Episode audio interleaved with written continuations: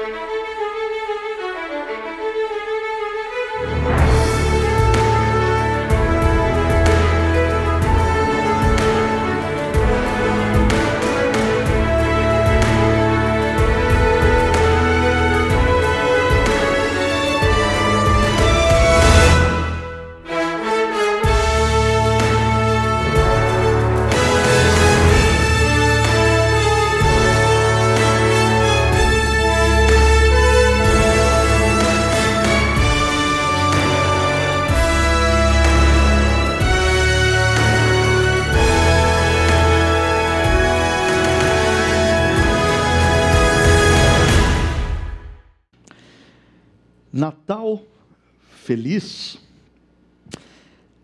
Nós brasileiros, ah, o mês de dezembro começou de uma maneira muito difícil, né?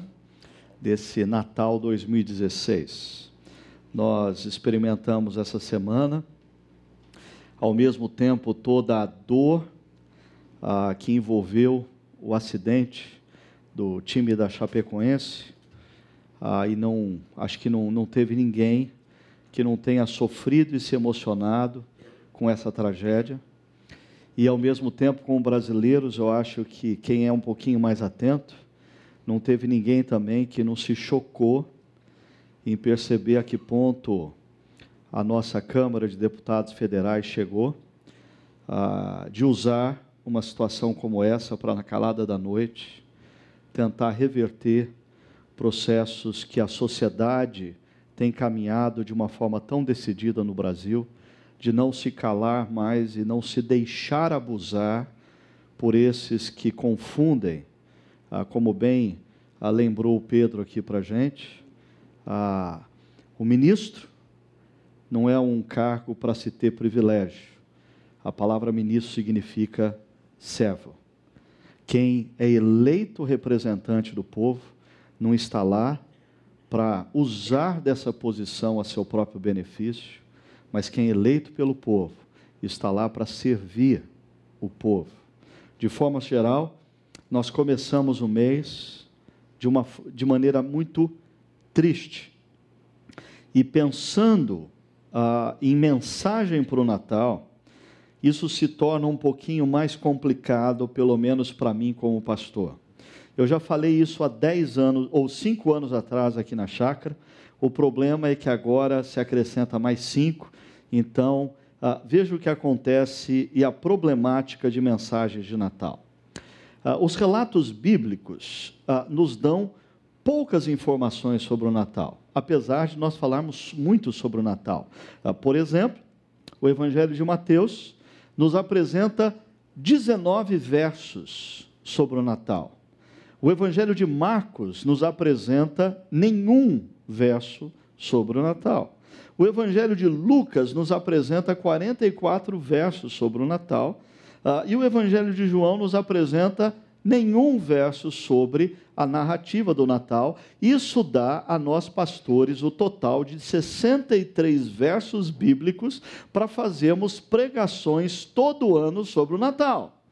Pior do que isso, é só quando um jovem casal que se prepara para a cerimônia de casamento convida o pastor ah, para fazer a cerimônia e trazer uma mensagem e diz assim para o pastor: Olha, pastor, mas eu quero uma coisa bem diferente, hein?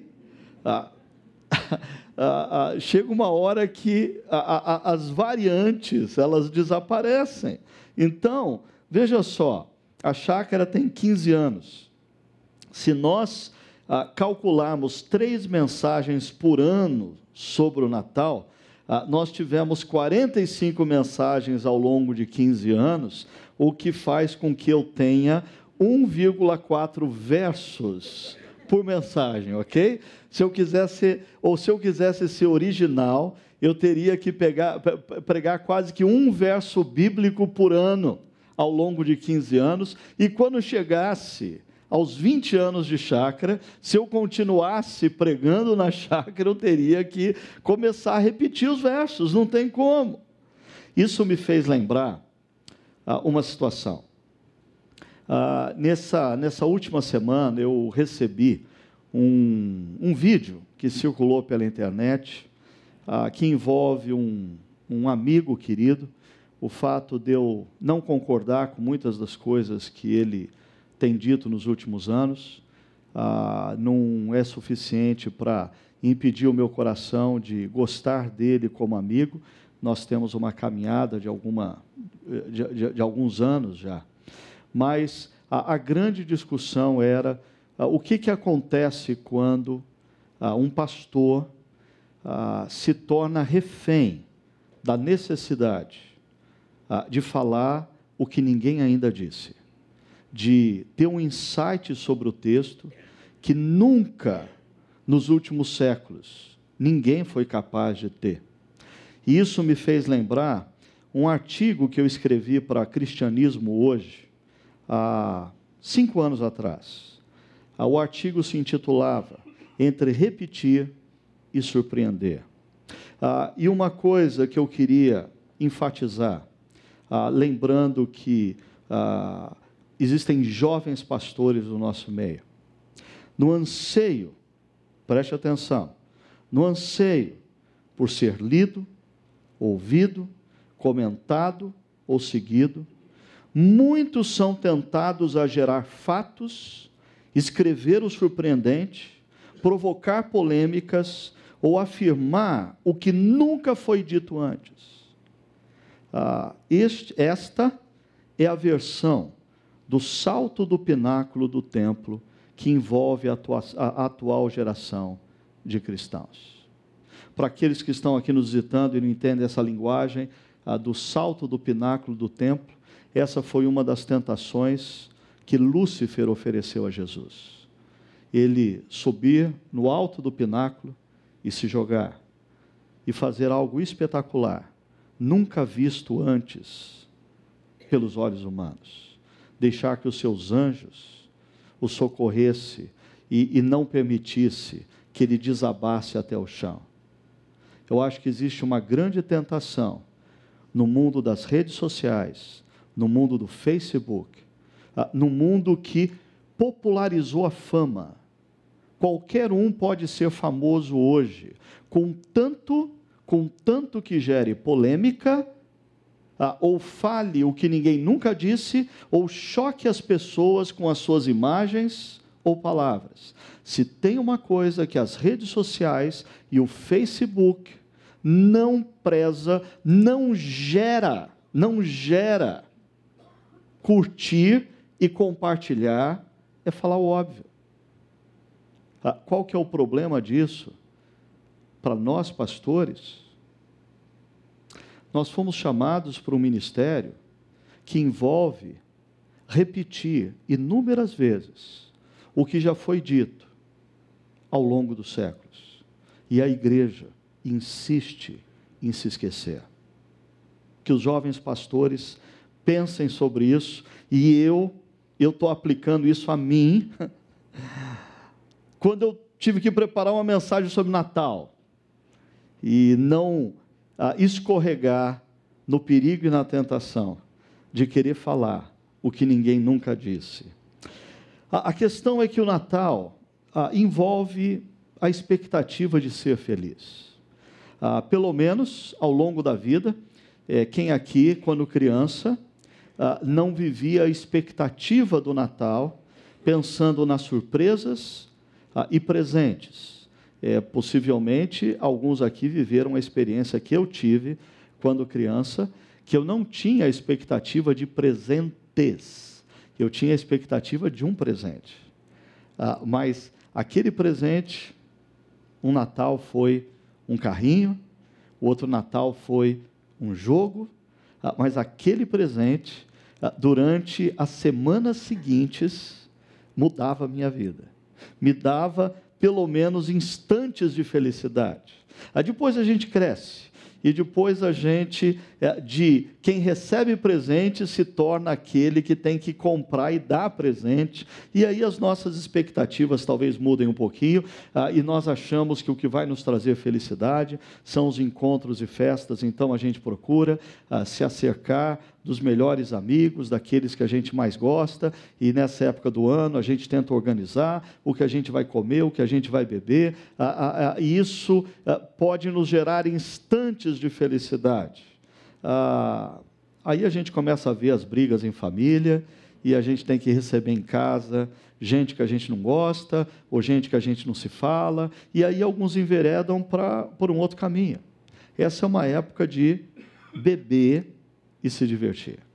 Quem sabe isso traga algum senso de felicidade. O problema é que em qualquer uma dessas situações, nós estamos falando de instantes de prazer e não de felicidade. Nós estamos confundindo felicidade com prazer e nós estamos nos tornando reféns do prazer.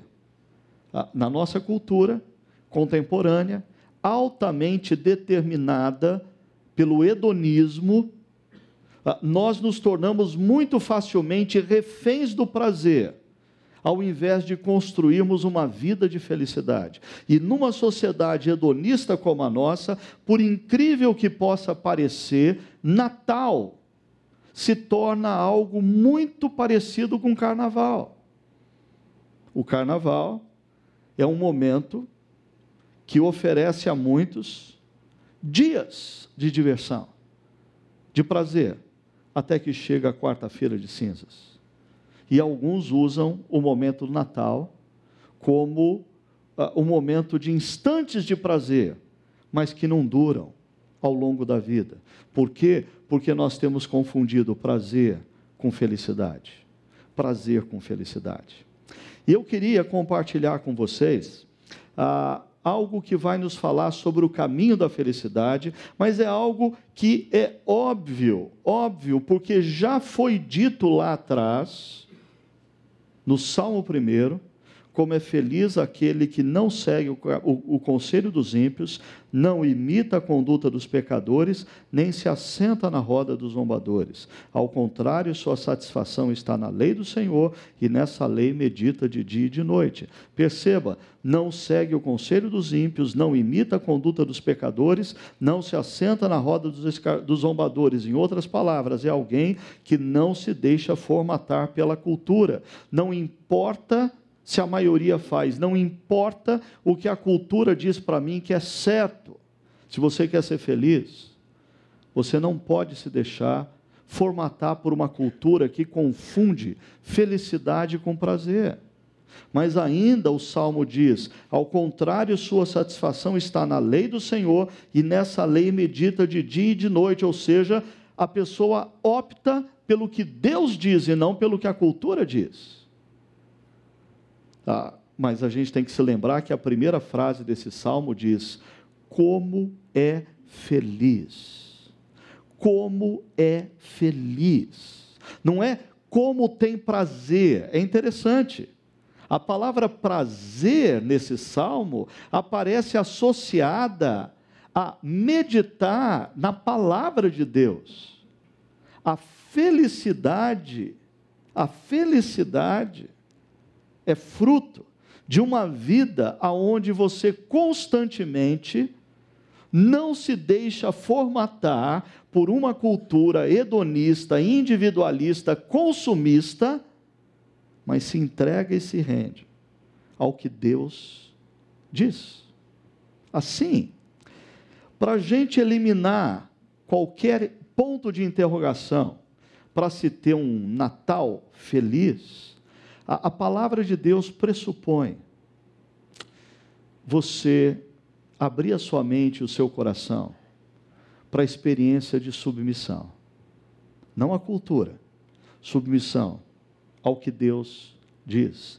E é interessante, como a gente vai ver na história que eu vou contar, que essa submissão, quando nós optamos por essa submissão ao que Deus diz e não ao que a cultura diz, ah, num primeiro momento, nós podemos ser rejeitados pela cultura.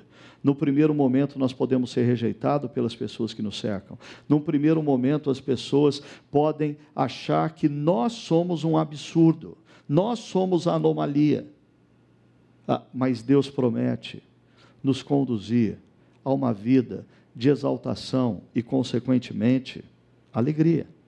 Para tanto, eu queria convidar vocês a prestarem atenção no que acontece em Lucas capítulo 1, do verso 46 a 55, que é um dos, são, os, são alguns dos versos que, que a Bíblia nos relata acerca do que aconteceu um pouco antes do Natal, antes do primeiro Natal. E nessa história, que tem um contexto, nós vamos ouvir acerca de uma jovem adolescente que recebe a visita de um anjo.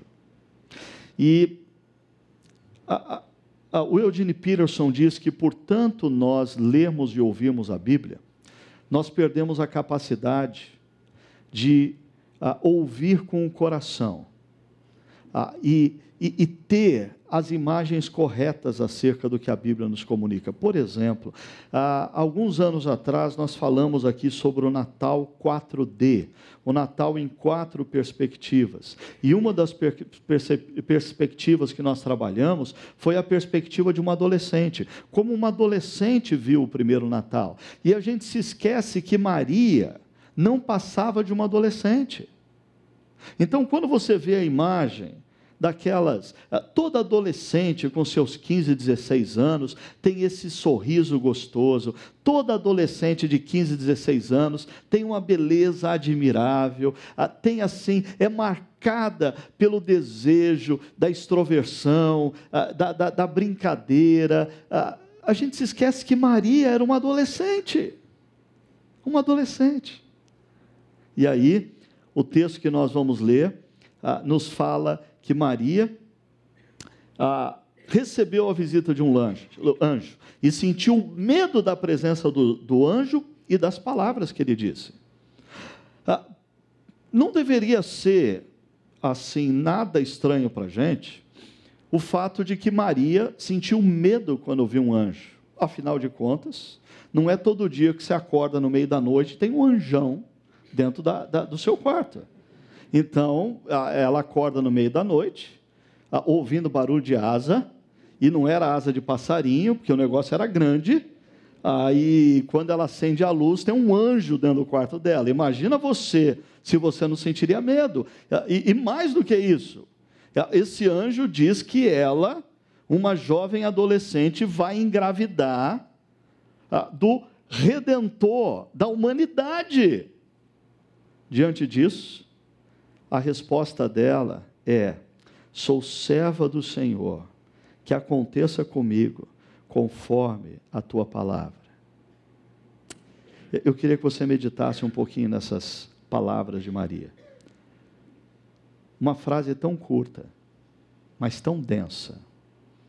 Sou ministra do Senhor, serva do Senhor que aconteça comigo, como, comigo conforme a tua palavra. Em outras, em outras palavras, Maria se submete ao que Deus disse.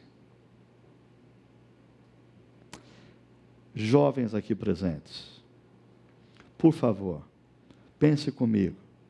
No mundo atual, quantos adolescentes e jovens, diante da bifurcação entre o que diz a cultura e o que Deus diz, tem respondido dessa forma.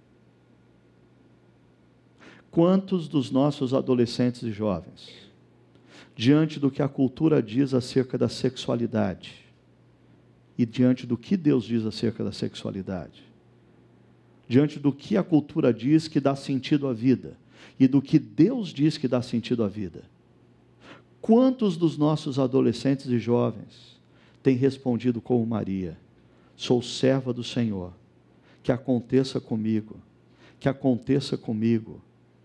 Não conforme o que a cultura diz, mas sim conforme a tua palavra diz. Semana passada, eu contei para a igreja um pouquinho de como a tia Rosa, minha professora de escola bíblica dominical, marcou minha vida. E eu queria apresentar uma outra pessoa para vocês que também marcou a minha vida, a minha adolescência início da juventude, ah, o pastor da igreja ah, que eu frequentava, o reverendo Osias Mendes Ribeiro. Ah, e eu me lembro quando, por volta dos meus 18 anos, quando eu tomei uma decisão. ah, eu não vou mais brincar com Deus, eu quero levar Deus a sério. Chega de palhaçada, chega de brincar, de ser crente. Eu quero ser discípulo de Jesus. E eu lembro que eu marquei uma hora para conversar com meu pastor, porque aquela era uma época que, quando os jovens tinham que tomar alguma decisão importante, eles faziam questão de procurar um pastor, perguntar o conselho do pastor e pedir a oração do pastor. Ah, mas eram outros tempos. Ah, os jovens de hoje, eles são mais espertos, eles são mais ágeis, eles são mais sábios, mais inteligentes, eles não precisam dessas coisas. Mas eu precisava. Então eu fui procurar o meu pastor e eu fiz uma pergunta a ele. Falei, reverendo Osias, me conta o segredo. Como que eu, sendo jovem, eu posso levar Deus a sério? E ele disse para mim, filho, Salmo 119, 9. Está lá a pergunta: como pode o jovem manter pura sua conduta? Resposta: vivendo de acordo com a tua palavra.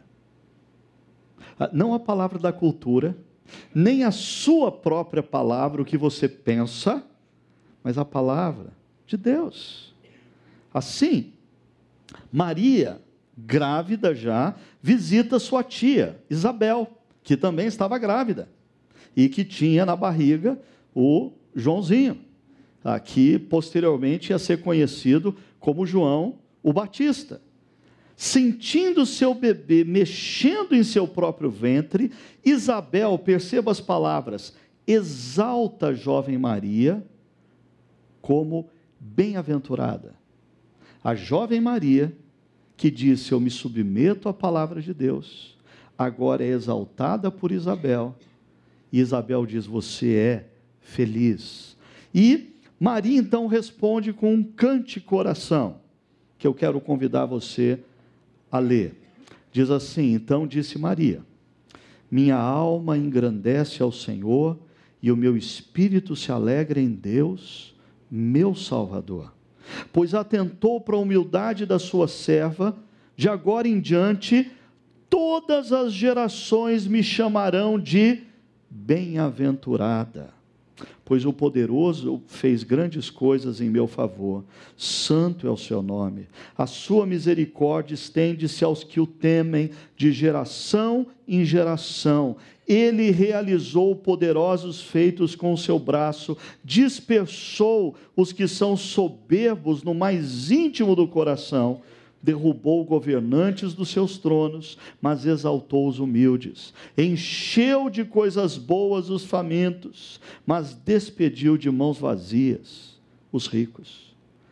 Ajudou o seu servo Israel, lembrando-se da sua misericórdia, para com Abraão e seus descendentes para sempre, como dissera aos seus antepassados. Eu queria voltar ao verso 46 e 47 dessa oração e canção e destacar algumas coisas para vocês.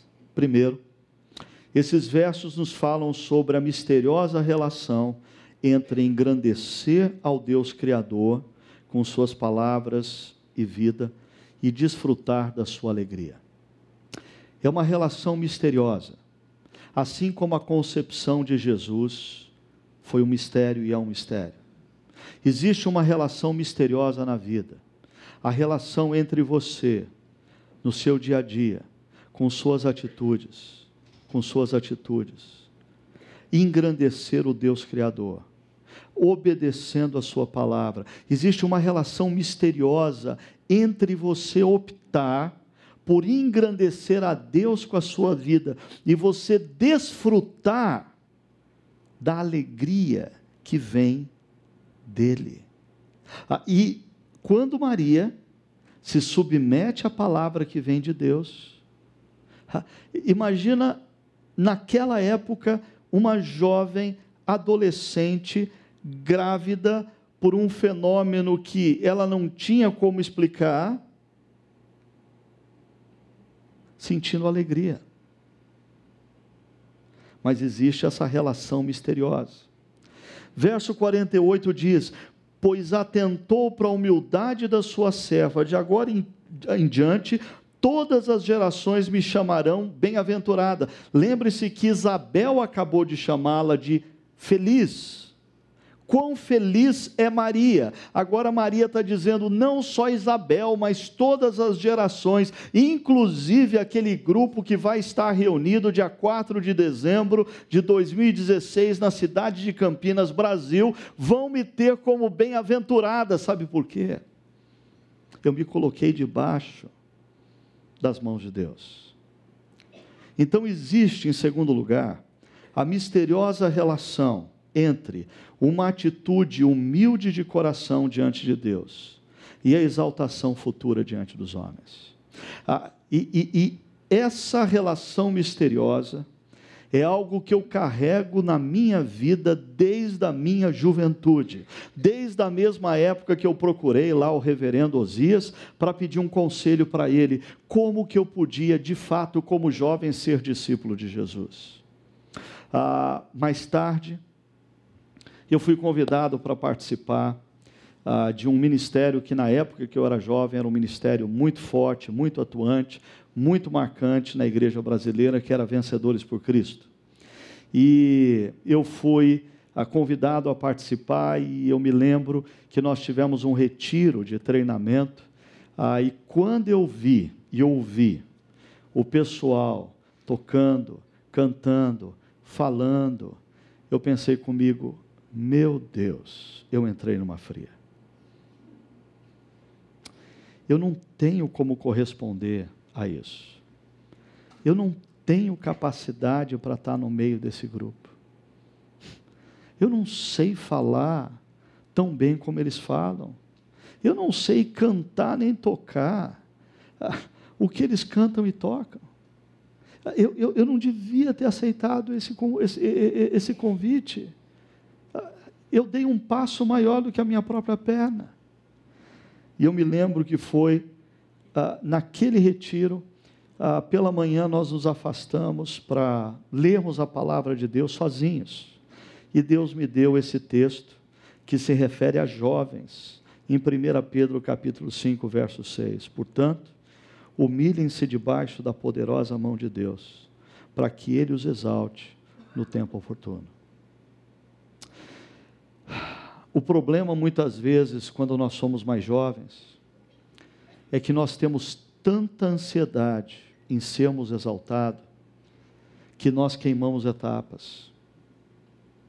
E quando você tenta construir a exaltação a partir de você mesmo, você, você na verdade constrói a Torre de Babel. Porque a Torre de Babel de Gênesis 11 nada mais é do que homens tentando criar uma torre que exalte o seu próprio nome. Sempre na sua vida, quando você tentar construir elementos, construir uma carreira, construir uma fama, construir seguidores no Facebook, construir riquezas e status para se autoexaltar, fria mas na minha experiência pessoal. Mas o que valida o texto não é a minha experiência, mas a autoridade das Escrituras sagradas. E a autoridade das Escrituras nos diz que quando nós nos humilhamos debaixo da poderosa mão de Deus, perceba essa frase em seguida, e seguido. No tempo oportuno, no tempo devido, Ele nos exalta. Foi o que aconteceu com Maria. Mas perceba ainda sobre ah, isso, ah, Maria diz: Pois o poderoso fez grandes coisas em meu favor, santo é o seu nome.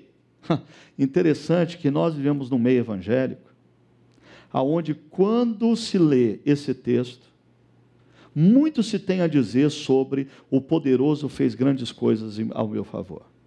Muito se reivindica acerca do poderoso vai fazer, o poderoso vai realizar milagres na sua vida, o poderoso vai te abençoar, o poderoso vai resolver esse problema.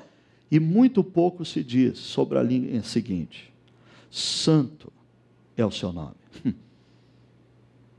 Quando eu invoco o nome do Deus poderoso, eu preciso me lembrar que Ele é um Deus santo, santo, santo. E isso deve me constranger imediatamente a dizer: Deus, perdão pelo que eu sou, e se humilhar. E o texto diz: a misericórdia estende-se aos que o temem de geração em geração. E aqui nós temos um terceiro elemento dessa, dessa oração cântico: a misteriosa relação entre ter uma vida de temor, respeito a Deus e ver as bênçãos sobre as gerações seguintes. É um mistério. É um mistério do qual eu sou fruto. Eu sou fruto. Eu pouco conheci ah, o meu avô paterno, o seu José Cândido. Ah, mas as histórias que eu escuto, que o seu José Cândido ah, era um caboclo, eu me lembro da imagem dele, uma pele bem escura, ah, viveu a vida inteira na roça, pouco sabia ler e escrever, mas ele um dia entendeu o que aconteceu naquela cruz. E ele se rendeu ao amor de Deus oferecido naquela cruz. E ele se tornou discípulo de Jesus. E aí, o seu José Cândido, todo dia, ah, ele tinha uma mesa do lado de fora da casinha, muito simples dele, e ele se assentava, primeira coisa que ele fazia, todo dia, ele se assentava numa cadeira na frente daquela mesa, abria sua Bíblia e ele tinha um caderninho que ele nada mais fazia do que copiar versos bíblicos que falavam ao coração dele. Copiar versos bíblicos que Deus tocava no coração dele. E o seu José Cândido orava. Orava pela sua família, orava pelos seus filhos, orava pelos seus netos, bisnetos, que ele nunca viu com os próprios olhos. Interessante que na geração dos netos do senhor José Cândido, eu já perdi a conta, nós devemos ser em torno aí de 8 a 10 pastores. 8 a 10 pastores. Eu às vezes fico pensando que bênçãos que eu tenho, elas não são decorrentes do que eu fiz na minha vida, elas são decorrentes da oração que o meu avô fez. Ah, o, o avô que eu mal conheci, porque ele morreu quando eu tinha cinco anos de idade. Ah, e isso faz eu pensar que as opções que eu estou fazendo na minha vida hoje, hoje, elas vão se refletir na vida dos meus netos, dos meus bisnetos se submeter, a, a, às vezes, nessa cultura individualista, consumista e hedonista. A gente toma decisões pensando em ser feliz, sinônimo de ter prazer. E nós nunca paramos para pensar que as nossas opções vão determinar a bênção de Deus ou não sobre as futuras gerações. O que nós estamos fazendo no presente pode ser uma oração para que Deus abençoe os nossos netos e bisnetos que nós nem vamos conhecer ainda. Esse verso, ah, esse trecho conclui com o verso 51 dizendo: E ele, Deus, realizou poderosos feitos com seu braço, dispersou os que são soberbos no mais íntimo do coração. Agora, perceba uma coisa aqui. Essa frase, ele realizou poderosos feitos com o seu braço, ela está relacionada com o que diz o verso 49, pois o poderoso fez grandes coisas em meu favor. Braço, ele realizou poderosos feitos, ele realizou grandes coisas. Percebe? Claramente, esses dois versos estão ligados. Logo, a segunda parte do verso 51, dispersou os que são soberbos no mais íntimo do coração, está ligada a essa misericórdia que se estende aos que o temem. Lembrando uma coisa.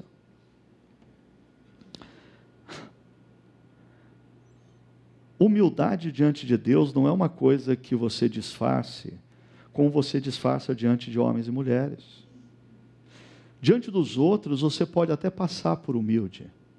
Diante dos outros você pode ter até palavras humildes, mas diante de Deus você pode estar incorrendo no erro de ser orgulhoso da sua humildade. Deus conhece o nosso coração.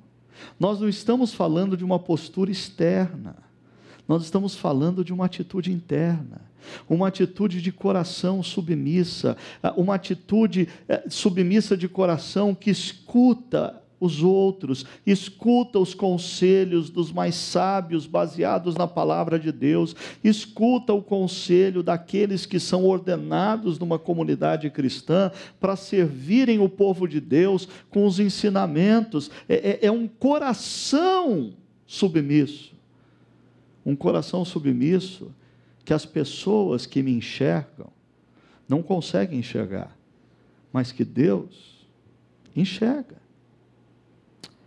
derrubou governantes dos seus tronos, mas exaltou os humildes. Encheu de coisas boas os famintos, mas despediu de mãos vazias os ricos.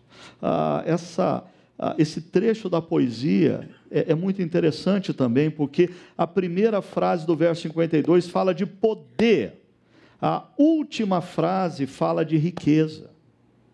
Deus é capaz, e quão bom seria que esse trecho da mensagem chegasse a todos aqueles que ocupam posição de poder na nossa nação. Ah, porque o texto diz: Deus derruba dos tronos arrogantes. Deus resiste a homens e mulheres que são soberbos. Ah, mas Deus despede de mão vazias aqueles que se sentem ricos.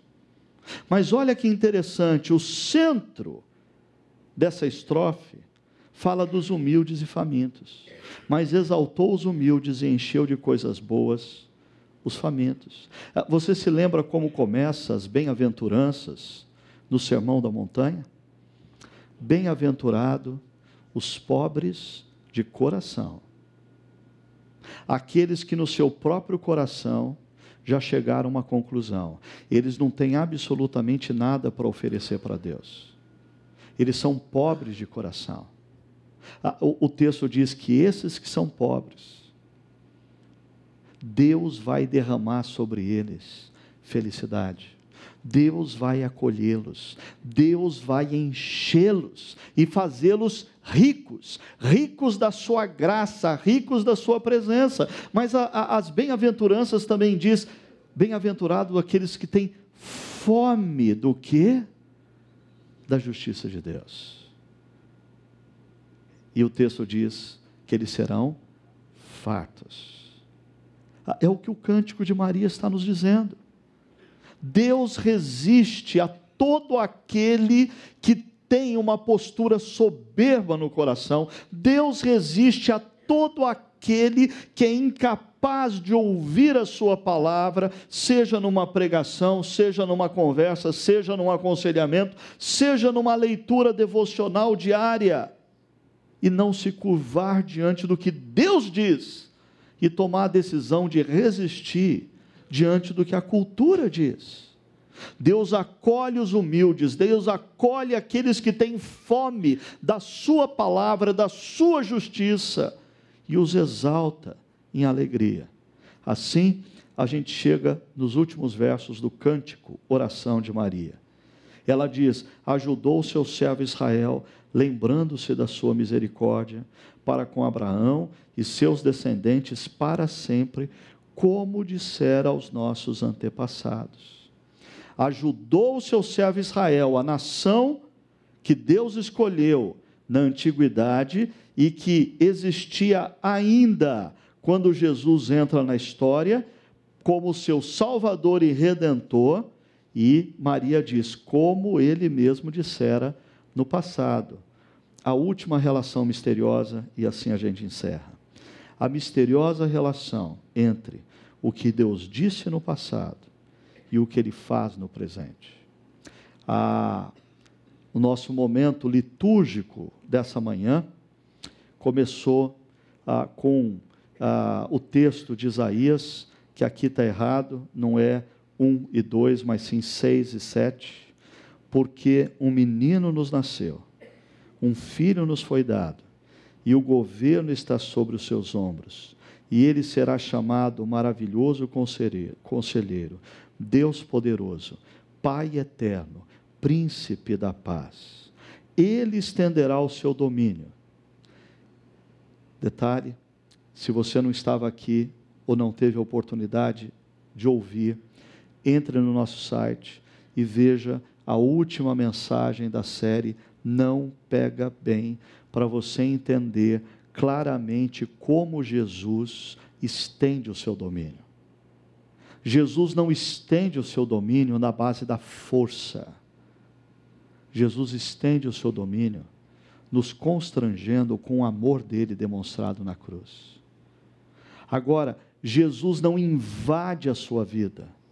Jesus quer que você se renda como súdito, constrangido pelo seu amor. E olha o que acontece com aquele que passa a ser parte desse domínio, e haverá paz sem fim sobre o trono de Davi e sobre o seu reino, estabelecido e mantido com justiça e retidão, desde agora e para sempre. Natal é uma boa oportunidade para você se render diante de alguns mistérios. Primeiro, o mistério de uma jovem adolescente engravidar sem nunca ter tido relação sexual com o homem. Se renda ao mistério. Ah, mas o Natal nos traz muitos mais mistérios que têm implicações para as nossas vidas. O mistério de Deus constantemente nos convidar a todo aquele que se submeter à sua vontade, ser exaltado no tempo certo, ah, o fato de nós nos submetermos à vontade de Deus e não à vontade da cultura, nós estamos estendendo a misericórdia de Deus às gerações futuras, aos nossos filhos, aos nossos netos, aos nossos bisnetos. Ah, ao mistério dessa coisa de Deus ter falado através do profeta Isaías, seis séculos antes dessa criança nascer. Essa criança que é o presente de Deus para as nossas vidas. Essa criança que veio nos trazer não instantes de prazer, mas veio nos trazer felicidade. Felicidade. Todo aquele que olha para essa criança e reconhece que ela não é uma criança comum, ela é o próprio Deus que entrou na história para nos reconciliar com Ele mesmo. E todo aquele que se rende a Jesus como o Salvador da história, o Redentor da sua vida, a palavra de Deus diz que Jesus passa a reinar sobre a sua vida, consequentemente, ele se torna um súdito de Jesus.